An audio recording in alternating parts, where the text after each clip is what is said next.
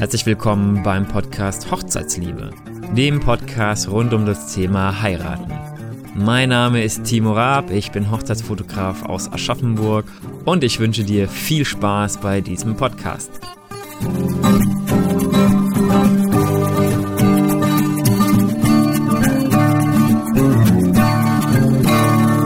Herzlich willkommen wieder zu einer neuen Folge vom Podcast Hochzeitsliebe.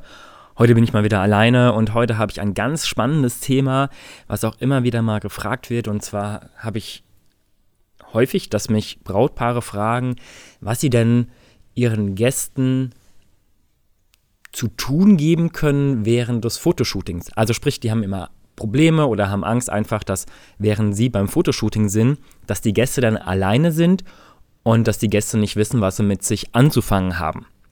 Und da ist es so, also mein erster Rat ist es, wirklich die Gäste alleine zu lassen und auch sich alleine beschäftigen zu lassen. Weil es ist ja so, dass die Gäste der Hochzeitsfeier sind ja in der Regel Freunde und Verwandte und die sehen sich auch nicht so häufig. Also bei unserer eigenen Hochzeit war das so, dass wirklich ganz viele Freunde zusammenkamen und auch Verwandtschaft. Und das wird bei euch ja bestimmt auch so sein. Und dann hat man halt das Ding, dass sich viele wirklich Monate oder vielleicht sogar Jahre nicht gesehen haben. Und um ehrlich zu sein, die Leute haben in der Regel Gesprächsbedarf. Also die wollen sich austauschen, die wollen sich unterhalten und die wollen wissen, wie es dem anderen geht.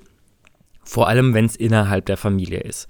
Also sprich, wenn das Brautpaar die das Fotoshooting dann nachmittags macht, während die Gäste halt noch dabei sind, also nicht mit den Gästen zusammen, sondern in der Zeit, wo die Gäste schon äh, da sind, dann ist mein erster Tipp immer, lass die Leute alleine, lass die Leute sich alleine beschäftigen, weil die bekommen das hin. Das ist überhaupt kein Thema, die bekommen das hin.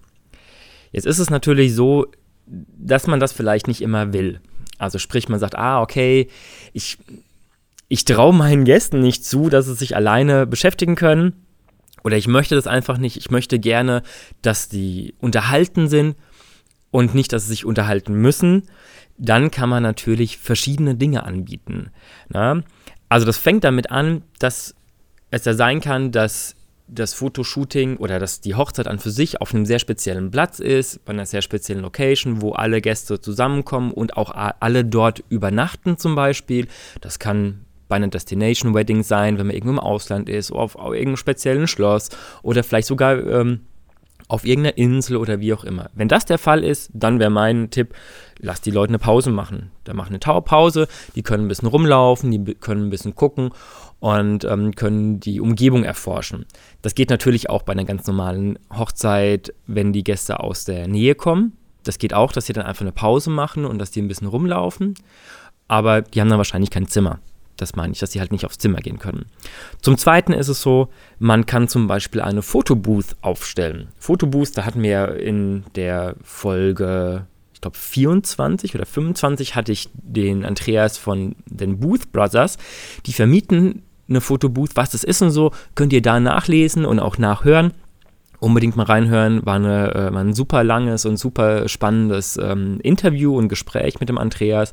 Also sprich, man kann eine Fotobooth aufstellen, wo die Leute sich dann ja, ablichten lassen können, schon mal Fotos machen äh, für sich. Das ist eine riesen Gaudi, das macht äh, Spaß ohne Ende. Und da sind die auf jeden Fall auch eine ganze Zeit lang beschäftigt. Das geht natürlich auch abends noch mit der Fotobooth. Aber wenn man jetzt sagt, okay, das kann man machen während der Zeit, wo wir weg sind beim Fotoshooting man kann eine besondere Unterhaltung für die Gäste buchen. Ich war schon auf Hochzeiten, da war zum Beispiel ein Zauberer da, ein Tischzauberer, der ist dann von Tisch zu Tisch gelaufen und hat am Tisch so äh, kleine Handzaubereien gemacht. Ähm, ja, er hat irgendeinen Ball verschwinden lassen, einen Würfel hervorgezaubert oder was auch immer. Fand ich mega gut. Also ich habe den halt gesehen, weil wir zu der Zeit kein Fotoshooting gemacht haben, wir haben das dann später gemacht, aber die Leute waren begeistert, die Leute waren, ja, die waren wirklich hingerissen, verzaubert, will ich schon wirklich sagen. Das war mega toll und kann ich wirklich nur empfehlen, dass ähm, sowas ist zum Beispiel cool, ein Zauberer. Oder man kann zum Beispiel auch äh, Spiele machen, Spiele organisieren. Ja, und das fängt an bei, dass man zum Beispiel auf die Tische Kniffel legt oder irgendwelche Würfelspiele, Gesellschaftsspiele. Man kann irgendwo ein kleines Fußballfeld aufbauen für die Männer, damit die ein bisschen Fußball spielen können oder ähnliches. Ne? Also sowas könnte man zum Beispiel aufbauen in der Zeit, wo man weg ist beim Fotoshooting. Oder man kann den Gästen auch besondere Aufgaben geben. Ich war schon mal bei einer Hochzeit, da hatten sie, ähm, da hatten die ganzen Gäste vorher Einwegkameras bekommen und eine Liste. Also jeder Tisch hatte eine Liste, auf dem spezielle Fotomotive standen und die mussten dann die Gäste in der Zeit abarbeiten, während des Abends beziehungsweise auch während das Brautpaar dann Fotoshooting machen war. Boah, das klingt so komisch, während, die, während das Brautpaar halt die Fotos gemacht hat. Sprich, die Leute mussten dann mit dem ältesten Gast oder mit dem Schwipschwappschwager oder mit jedem Mann, der eine Krawatte anhat, ein kleines Gruppenfoto machen oder ähnliches. Da sind die Leute beschäftigt, da sind die Leute unterwegs, die suchen dann rum, die suchen nach anderen Gästen, weil es das so auf der Liste steht. Das ist mega gut, das kann man machen. Und ähm, ja, genau, das kann man alles machen während der Zeit vom Fotoshooting. Natürlich kann man noch viel mehr machen. Das sind aber jetzt so die, die Sachen, die mir so spontan und direkt eingefallen sind, wo ich dachte, hey, komm, das ist doch was, das kannst du den Leuten mitgeben, weil die ja immer am Überlegen sind. Grundsätzlich bin ich aber tatsächlich ein Freund davon, dass man das Fotoshooting gerne vor der Feier macht. Also sprich, ich bin jetzt von ausgegangen, dass wir irgendwie um entweder um 11 Uhr oder vormittags ähm, Standesamts haben, standesamtliche Trauung haben oder das irgendwie nachmittags und nach der standesamtlichen Trauung, kurzer Sektempfang, dann das Paar-Shooting, dann, dann, ähm, ja, dann Kaffee, Kuchen und abends Feier. Aber warum nicht einfach mal den Ablauf durchmischen. Warum nicht einfach sagen, okay, wir machen vormittags ähm, das Paar-Shooting oder ein Teil davon, wir machen mittags äh, eine Viertelstunde und wir machen abends nochmal eine Viertelstunde, dann haben wir verschiedene Lichtsituationen und wir haben die Gäste nie lange allein gelassen, weil was auch noch hinzukommt, was ich am Anfang wirklich vergessen habe, ist, ihr als Brautpaar, wenn ihr mit den Gästen sprecht, dann sprecht ihr immer nur mit zwei, vier oder höchstens sechs Gästen auf einmal und der Rest der Gesellschaft ist ja im Grunde eh alleine wenn man das so möchte. Also sprich, die müssen sich ja eh alleine beschäftigen. Und um ehrlich zu sein, ist es dann völlig egal, ob ihr jetzt bei den sechs Leuten steht oder ob ihr euch nicht mit diesen sechs Leuten beschäftigt, sondern mit gar keinem von der Gesellschaft. Also sprich bei dem Sektempfang, der so eine Stunde dauert oder dauern kann, da ist es im Grunde egal, ob man sich mit Tante Erna unterhält und alle anderen 90 Gäste sich nicht unterhalten, äh, sich mit sich unterhalten, nicht mit euch unterhalten, oder ob ihr euch nicht mit Tante Erna unterhaltet, dafür aber Fotos macht und Tante Erna sich halt mit Onkel Franz noch da in der Zeit unterhalten muss. Na, also das darf man nie vergessen, dass ja die Gäste selbst auch nicht ständig durchorganisiert sind und durchunterhalten sind. Und am Ende geht es bei so einer Hochzeit ja nicht darum, dass man einen möglichst hohen Unterhaltungswert hat.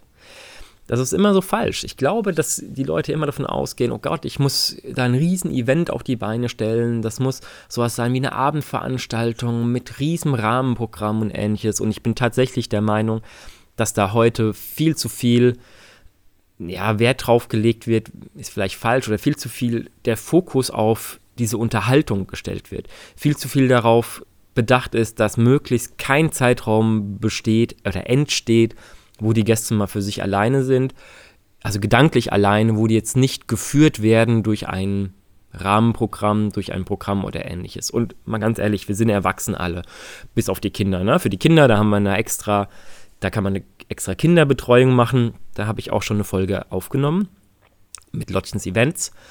Lottchens Event. Und ähm, die kommt demnächst auch. Aber für die Erwachsenen ist es meiner Meinung nach wirklich tatsächlich nicht nötig. Aber wenn doch, wie gesagt, hatte ich ja euch ein paar Infos da jetzt mitgegeben, was man machen kann. Ja. Ich wünsche euch auf jeden Fall unglaublich viel Spaß bei der Planung eurer Hochzeit. Wenn euch dieser Podcast gefällt, dann gebt mir doch gerne in iTunes eine 5-Sterne-Bewertung und schreibt da kurz was dazu, was ihr daran gut findet. Ansonsten, ich habe auch eine Facebook-Gruppe Hochzeitsliebe, die ist für Brautpaare, für Dienstleister, um Leuten zu helfen, um Leuten das Gefühl zu geben, ach nicht das Gefühl zu geben, um Leuten zu helfen. Wenn die Fragen haben, dass da Dienstleister da sind, die Erfahrung haben, die Profis sind in ihrem Bereich und die euch helfen können. Also das ist der Grund für diese Gruppe. Natürlich poste ich da auch immer die neuen Folgen rein, damit ihr auch ähm, da immer ja, äh, auf dem neuesten Stand seid und mitbekommt, wann die neue Folge rauskommt. Und es geht mir aber wirklich hauptsächlich darum, euch zu helfen und euch einen guten Ratgeber zu sein für eure Hochzeit. Dann wünsche ich euch auf jeden Fall eine schöne Zeit und wir hören uns dann nächste Woche wieder, wenn es heißt Podcast Hochzeitsliebe. Ciao!